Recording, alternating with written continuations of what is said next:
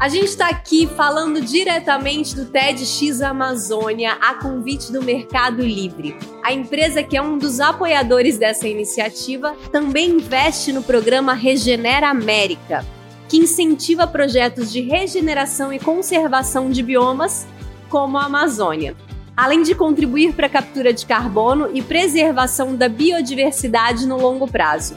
O programa também gera impacto positivo através da bioeconomia gerando renda para comunidades locais. Tudo que afeta os seres que vivem na floresta amazônica, o cerrado, os manguezais, os rios e oceanos e tudo que chamamos de meio ambiente está nos afetando diretamente. O que marca o ativismo e a resistência na cosmovisão indígena é a ideia radical de que não defendemos o meio ambiente. Somos o meio ambiente. Hoje a gente está aqui com a inspiradora Narubiá Oerreria, a primeira mulher a assumir a Secretaria Estadual dos Povos Originários do Tocantins. Ela é do povo Inã, também conhecido como Carajás, da ilha Bananal, no Tocantins. É artista, mãe da Maralu e ativista ambiental indígena há mais de 10 anos. Fundadora da primeira organização de mulheres indígenas do Tocantins, foi presidente do Instituto Indígenas do Tocantins e coordenadora de cultura do governo estadual de Tocantins. Obrigada, Narubiá, por estar aqui hoje. Aliri, eu que agradeço por ecoar. Eu costumo dizer que não nos dão voz, né? Ecoam as nossas vozes, porque a voz é nossa, né? Das florestas. E eu agradeço muito todos aqueles que estão trabalhando para que essa voz ecoe e chegue mais e mais longe. A gente acabou de sair aqui da sua fala no TEDx Amazônia, uma fala extremamente impactante, forte, é, que a gente pôde ver toda a energia que se criou naquele lugar, que você fala muito disso, né? Que vem dos ancestrais, vem da floresta. E eu queria, eu tenho muita coisa para te perguntar sobre a sua trajetória, mas eu queria começar te perguntando aqui sobre um, um assunto que nos une, que é a maternidade de uma menina. Você é mãe de uma menina, eu tenho duas. E o que, que significa ser mãe na cultura matriarcal do seu povo Inã? Nós somos gestoras de vida, doadoras. E isso é poder, não é fragilidade. É força, a real força da vida que nós temos no nosso útero, que nos coloca como filhas da terra, que entende o que é essa força mantenedora né, das águas, dos úteros de vida, que traz toda a energia de continuar, de continuidade. E ter uma menina, uma mulher, é um privilégio. Tornaram o ser mulher menor, quiseram dizer inferior, quando, na verdade, nós somos a força, o sangue que germina. Saber que está dando essa continuidade com outra menina no mundo vindo é uma alegria, uma honra muito grande se eu voltar mais uma vez, eu quero voltar mulher. E eu quero voltar mulher indígena. Ai, que coisa linda, tô arrepiada. Quantos anos ela tem? Ela tem 15. 15 já? e você também vem de uma família muito ativista, seu pai, sua mãe. Qual o maior ensinamento que você aprendeu com eles? Os meus pais são líderes indígenas. Para nós é natural esse ativismo. Como quando nós saímos, e eu saí muito mais, eles ficaram mais internos, e nós pegamos esses nomes para que as pessoas entendam, né?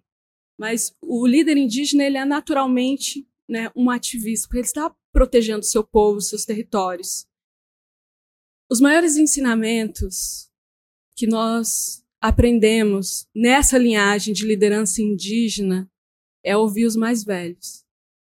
Nesses caminhos dos líderes tradicionais, porque nós temos muitos líderes indígenas, ativistas, comunicadores, mas da linhagem dos líderes tradicionais, que vem de base, que vem de por gerações, é ouvir as vozes ancestrais e ouvir os nossos mais velhos, os nossos sábios.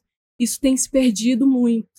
Mas é um dos maiores ensinamentos no caminho da liderança. É a base, você ouvir antes de falar. E aí você entendeu que a sua luta, né, ia muito além do seu território. Você falar da luta da mulher indígena é falar também sobre mudanças climáticas. E aí você foi moldando a sua trajetória também em cima das mudanças climáticas. Como foi essa percepção de que falar da luta indígena é falar das mudanças climáticas? Isso é natural para nós, porque nós, povos indígenas, não dividimos os conhecimentos em caixinhas. Eu sou política, você é artista, ele é pescador, o outro é arquiteto. Não. Todos nós somos seres artísticos, nós somos arte. Nós somos seres políticos, nosso corpo é território. Nós somos espiritualidade. Todos nós temos essa essência dentro de nós. Nós percebemos que a desintegração traga pelo Ocidente, junto com a Revolução Industrial, fez com que as pessoas se tornassem tão especialistas em partes que se esqueceram do todo. A cosmovisão indígena está sempre voltada para o todo e para a interligação de todos os conhecimentos.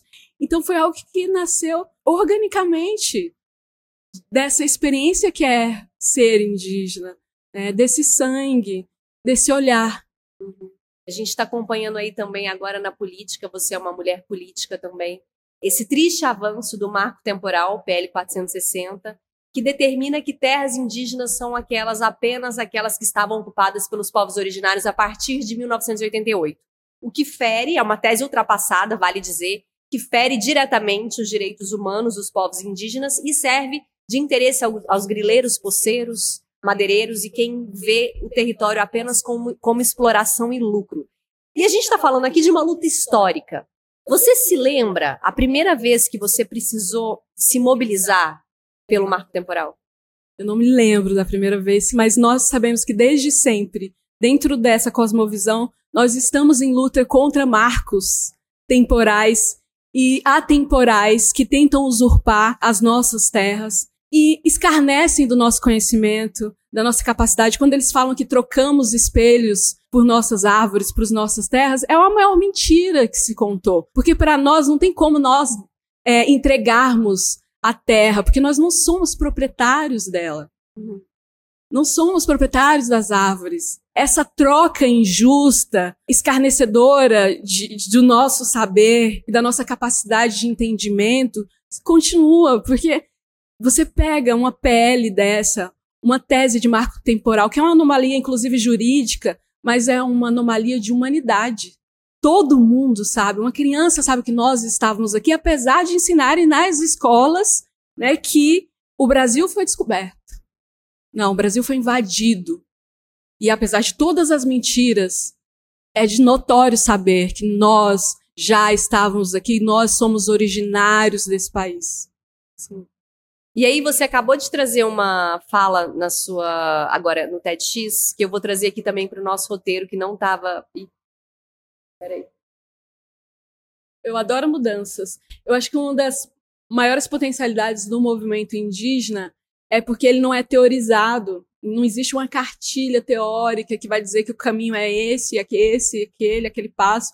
Que a vida não é assim. É. Ela tem múltiplas possibilidades as pessoas não conseguem prever o movimento indígena, por isso que ele é muito potente. Não sabe qual é o próximo passo. É verdade. Não sabe se é nós vamos dominar aqui a política total, se a gente vai ficar nos territórios, que que, qual vai ser o passo, o que, que a gente vai fazer, se a gente vai para não, não tem um controle, sabe?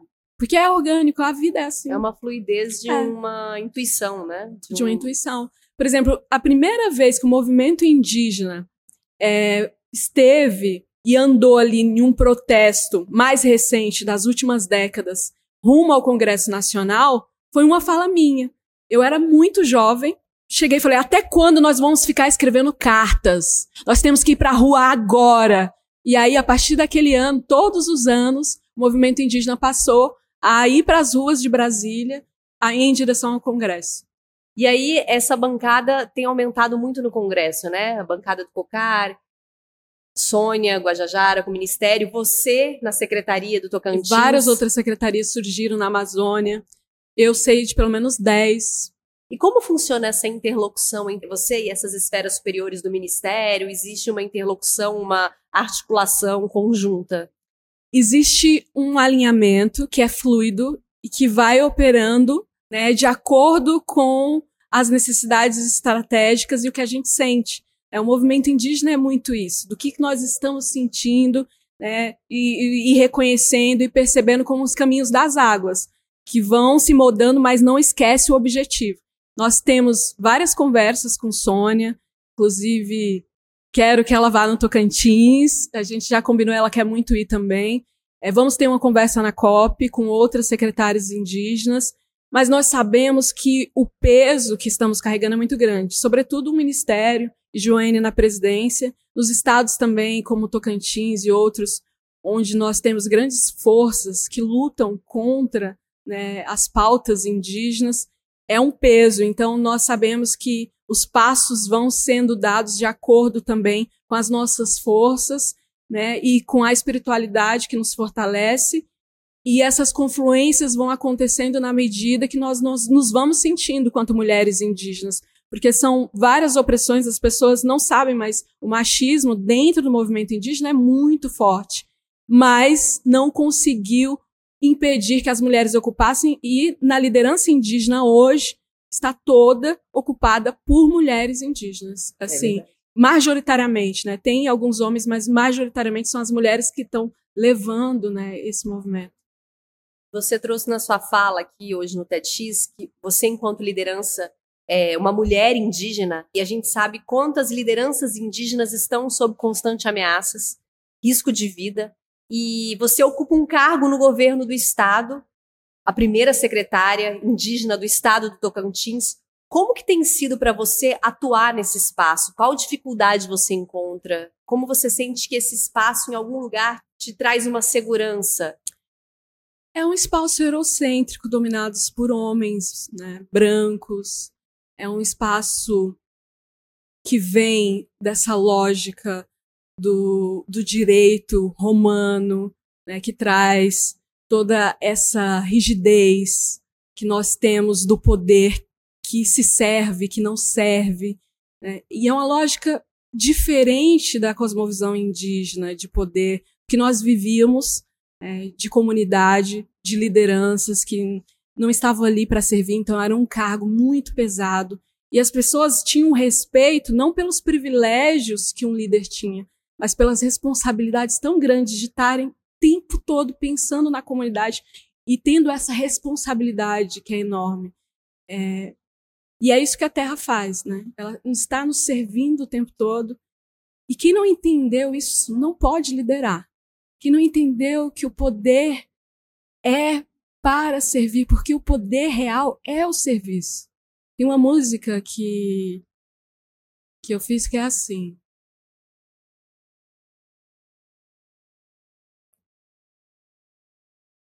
Se a terra se doa todo tempo, se o sol não se ergue por nosso mérito e alumia todo o povo, é porque Deus é o maior servo do universo.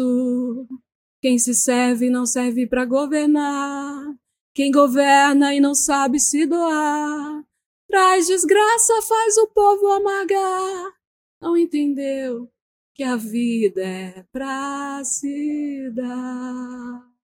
Se a terra se doa todo tempo, se o sol não se ergue por nosso mérito e alumia todo o povo, é porque Deus é o maior servo do universo. Quem serve, serve para governar. Quem governa e sabe se doar, traz bonança, faz o povo se alegrar, porque entendeu que a vida é pra se dar. Lindo! Uh! Eu ia falar sobre isso no fim da entrevista, mas como você trouxe, eu vou trazer já. Que você é poeta, artista, e hoje em dia se usa esse termo, né, artivista. Mas a verdade é que os povos originários, os povos indígenas, vocês têm a arte misturada com a vida desde sempre. Não existe uma separação, como você disse, né? Não existe, é um todo, é tudo junto.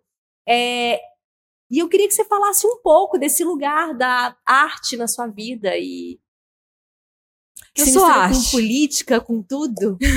eu sou arte, nós somos arte. Se você for para uma aldeia, você vai brincar com a arte com as crianças. Você vai ver a arte em, em cada fazer das mulheres, dos nossos anciões. Você vai ver a música é, nos nossos corpos e a dança fluindo. Nas nossas lutas não existem sem a arte, sem a ritualização, sem a música, sem o maracá, sem os cânticos de proteção. Então, nós estamos em constante movimentação artística, porque a arte nos, nos fez em essência. Quando eu trago esse poder que está em mim, eu sou a minha essência, a minha expressão mais bonita. Sua alma, né? Bom, e você trouxe também uma fala falando que o brasileiro conhece o kiwi, mas não conhece a mangaba. O quanto você acha que esse desconhecimento do brasileiro em relação aos seus povos, à sua ancestralidade, o quanto isso dificulta a luta e o avanço dos direitos indígenas no nosso país? O brasileiro continua a colonizar os povos indígenas. E é uma colonização tão fina que, mesmo muitos tendo sangue indígena, sangue negro, negam essas raízes, desconhecem esses povos, desconhecem a própria identidade. O ataque à identidade de um povo é o primeiro ataque colonial que acontece nas mentes, e é por isso que a gente fala que nós temos que reflorestar as mentes. Porque os ataques, eles não são só físicos. Existem as disputas das narrativas, existem as disputas dos segmentos religiosos e tudo isso para aprisionar esses corpos, aprisionar esses territórios. Nós precisamos urgentemente, quanto povo brasileiro, cultuar a nossa identidade, valorizar as nossas raízes primeiros, conhecer esses povos. Quantos de nós conhecemos esses povos? Quantos de nós conhecem os frutos nativos? Se nós conhecermos a mangaba, nós não vamos querer destruir as nossas mangabas para colocar soja. Se nós conhecemos o Murici, o Oiti, o Baru, de fato, se bem que o Baru o pessoal está conhecendo, né? Já entrou. Mas existe um. Mas ainda pouco, pouco né? Pouco, mas existe assim. Nós estamos falando de um país um dos, o país mais diverso, com a maior biodiversidade do planeta. Nós estamos falando de um país da maior reserva de água doce do planeta. E não é por acaso. Existiu uma população que cultivou esses jardins e essas florestas. E hoje a ciência comprova que realmente foi a tecnologia indígena que possibilitou que essas florestas fossem tão abundantes, que esses mananciais de água fossem tão volumosos. Nós precisamos voltar. O futuro é ancestral. Se nós não olharmos essa ancestralidade e voltarmos os caminhos e continuarmos achando que nós, povos originários, somos incivilizados, que nós não temos nada para oferecer, que as florestas em pé são um atraso ao desenvolvimento, que não existe riqueza nas nossas florestas, quando na verdade são essas florestas que têm plantas medicinais que a gente desconhece, que têm frutos riquíssimos que os nossos filhos não comeram, mas comeram os frutos da Europa. Existem tantos animais que nenhum de nós viu ainda. Eu fico pensando nos animais ainda que eu não vi de outros biomas, que eu não conheci e que eu gostaria muito de conhecer. Mas como filha da Ilha do Bananal, eu conheci o pirarucu, eu vi o tour da onça pintada, eu convivi ali com os jacarés. Mas quanto de nós não teve essa experiência? Eu estive na Europa, na COP, aconteceu em Glasgow, e eu fui numa floresta morta. Eles não têm mais animais nativos deles. Se eles quiserem ver, eles vão ter que ir para o zoológico. Que tipo de humanidade coloca em jaulas animais? Nós vivemos a pandemia e nós que já estamos acostumados aí, né, todos vivendo em cidades, nas caixinhas, sentimos a agonia. Você imagina um animal como que deve ser ficar enjaulado? O crime que está acontecendo com a Terra é um crime do universo, não é um crime de humanidade. É um crime do universo. Se o universo está olhando para nós, é como se nós fôssemos um grande câncer que está comendo todos os povos, os animais e as belezas que existem. É como se a onça pintada não tivesse direito à vida. Só vai ter direito à vida os bois, que é para a gente comer. As galinhas, que é para a gente. Tudo tem que ter uma produtividade e um lucro. Senão, não é desenvolvimento. A onça está nas matas, o pirarucu nos rios. Isso não é desenvolvimento. Eles não têm direito. Nós decidimos os animais que vão sobreviver, os que não vão sobreviver, e aqueles que sobreviver serão enjaulados. Essa é a lógica civilizatória? É a lógica que destrói os rios? A cidade mais rica da América Latina, São Paulo, tem um rio fétido, um rio morto. Isso é civilização? E nós somos os selvagens? Somos nós os selvagens? Tá mais do que na hora da gente começar a falar sobre os direitos da natureza, né? Falou-se muito aqui sobre isso ontem. E é urgente que a gente também reconheça que a natureza, esse ser vivo, porém não humano, né, tenha também os seus direitos. E aí eu queria que você falasse então para finalizar aqui, para chegar na reta final, um pouco sobre a sua terra, Tocantins, que tem 139 municípios integrados à Amazônia Legal. Conta aqui para os ouvintes do Tempo Virou sobre as riquezas e, e as belezas do seu estado brasileiro. Olha, nós temos, e eu vim da maior ilha fluvial do mundo, é um berço das águas tombado pela Unesco e que eu pude conviver com toda essa natureza exuberante e que está em risco, como nós estamos vendo aqui em Manaus, né? Todas essas fontes do, do norte estão em risco. Nós somos o portal da Amazônia, então nós estamos vendo todo o sul com toda a ganância, porque já destruíram tudo. As araucárias, as últimas araucárias do sul, estão tá em território indígena. E tentaram destruir esse território. Sudeste, Sul está chegando porque sabe, como falam as terras indígenas, né? São as reservas indígenas, ou seja, eles sabem que ali estão as reservas da natureza. Estão chegando, estão vindo com toda a força para os nossos territórios. Então, esses territórios, no Tocantins também, agonizam. Os nossos rios do Berorocã, eu venho do Berorocã, nós somos um povo da água, cada povo né, vem do fogo, da água, nós somos um povo da água nós acreditamos que viemos do fundo do Berorocã. E nós estamos vendo o Berorocã secar. E essa ilha pode deixar de existir. A maior ilha fluvial do mundo pode deixar de existir. E, no, e nós estamos vendo, eu estou lá vendo o rio agonizar, essas águas secarem dia após dia. Nós temos o Jalapão com as suas comunidades quilombolas, que é outra exuberância lindíssima. E existe uma confluência dessas raízes né, afrodescendentes e indígenas no Capim Dourado, Sim. que também está sofrendo com todas essas mudanças. Nós tivemos os maiores campos de capim dourado na comunidade Mumbuca, completamente queimado, assim também como no território xerente. E esse saber é um saber da confluência entre povos originários e quilombolas, que não é contado na nossa história. Essas alianças que nós fizemos, os casamentos interétnicos. Porque dividir para conquistar é um método milenar de colonização e de dominação de um povo. Então, eles não contam as nossas histórias, eles não contam as nossas alianças, principalmente entre povos indígenas e negros.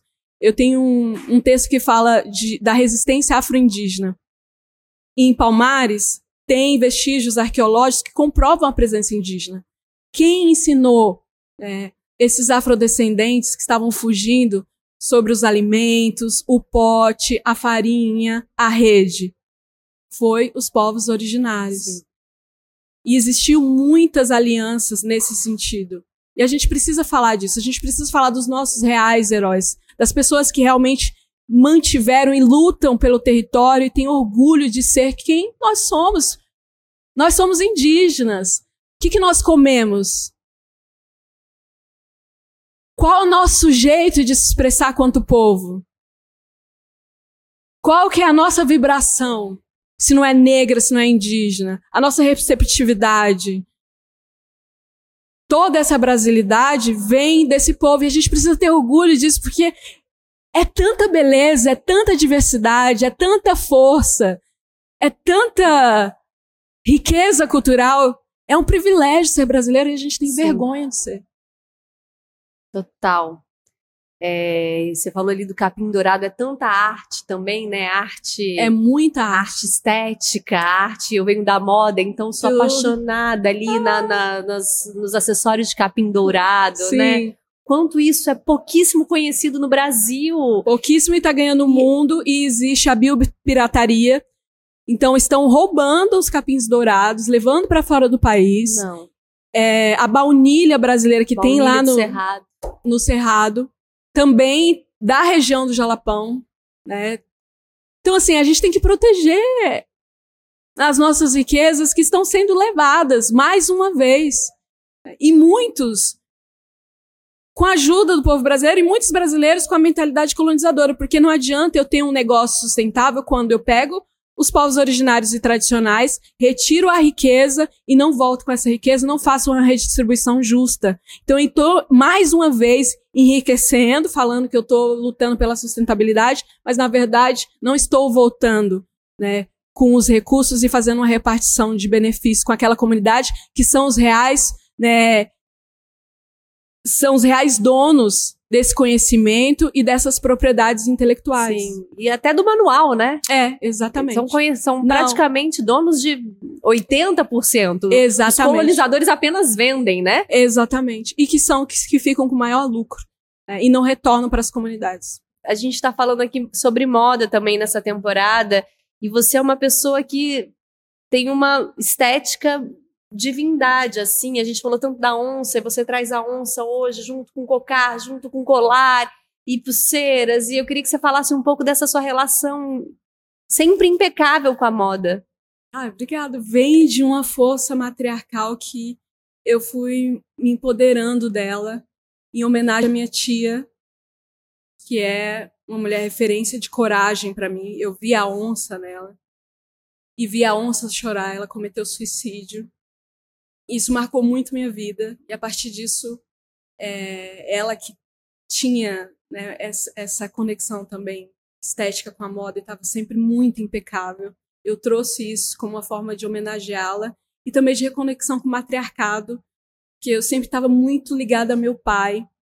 E a partir dessa dessa tragédia, uma das coisas tem uma diretora quilombola que está na CEPOT junto conosco, que faz parte da equipe, que ela fala assim: nós povos originários tradicionais sabemos gozar na dor.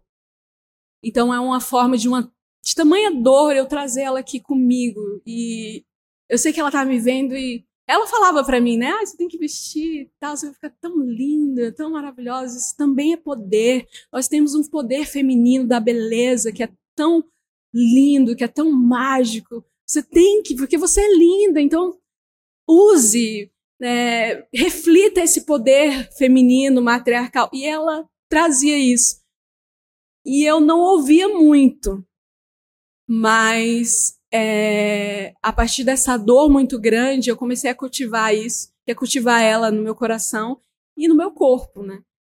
E eu fui cada vez mais também. Isso me trouxe para o matriarcado do meu próprio povo, para a beleza, que é um povo de muita estética, assim, dentro dos povos indígenas.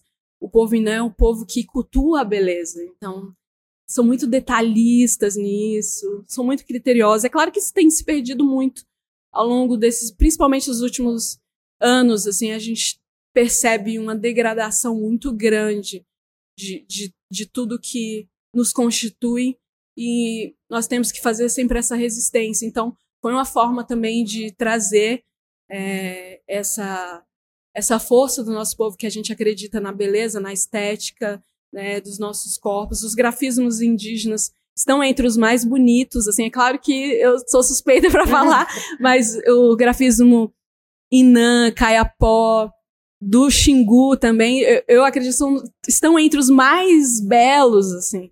E porque a gente acredita muito nisso e a gente acredita que nossos né, ancestrais têm uma correlação também celeste com o fundo da água que traz muito forte a beleza. Então a gente ganhou os cocares de uma estrela que era colorida e brilhante e que tinha esse cocar assim iluminado.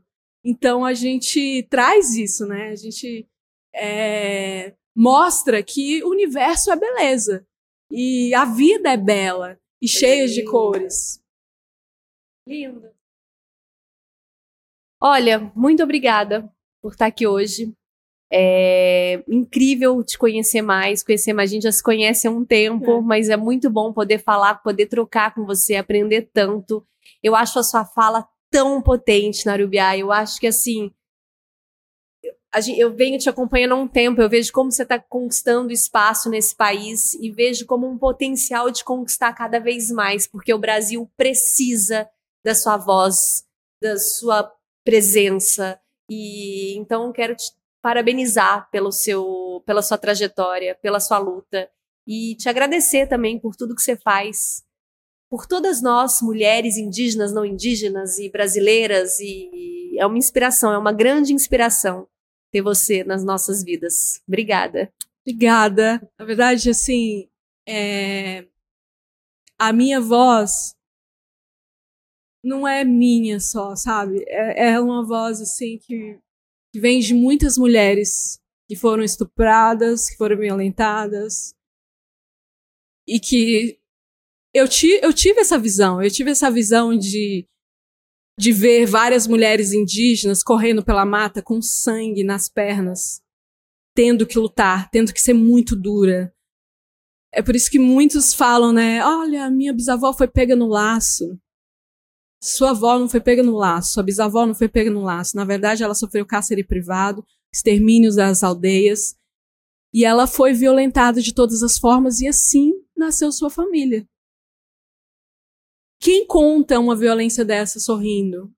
As pessoas não percebem a violência que está constituída né, na construção desse país e das famílias não percebem a violência contra a mulher que se perpetua e até hoje nós temos mulheres, né? É um dos países que mais mata mulheres no mundo.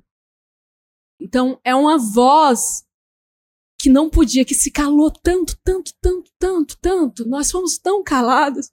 Eu vejo tantas mulheres caladas, sabe? Para que eu tivesse chegar aqui nesse momento. Foi tanta violência para que eu tivesse chegar aqui. Elas sofreram tanto, elas tiveram que ficar tão duras. E a gente louva muito os pais, os pais, os pais não entendendo todo esse processo que as mulheres tiveram que carregar esse país nas costas, as famílias nas costas, quando todos os homens tinham os privilégios, os tempos deles, tudo a seu serviço, e nós não. Então, é, é uma voz que vem de toda essa ancestralidade feminina que precisa ocupar o seu espaço como gestora de vida e ser reconhecido como uma força da natureza que possibilita a vida na Terra. Obrigada. Muito obrigada.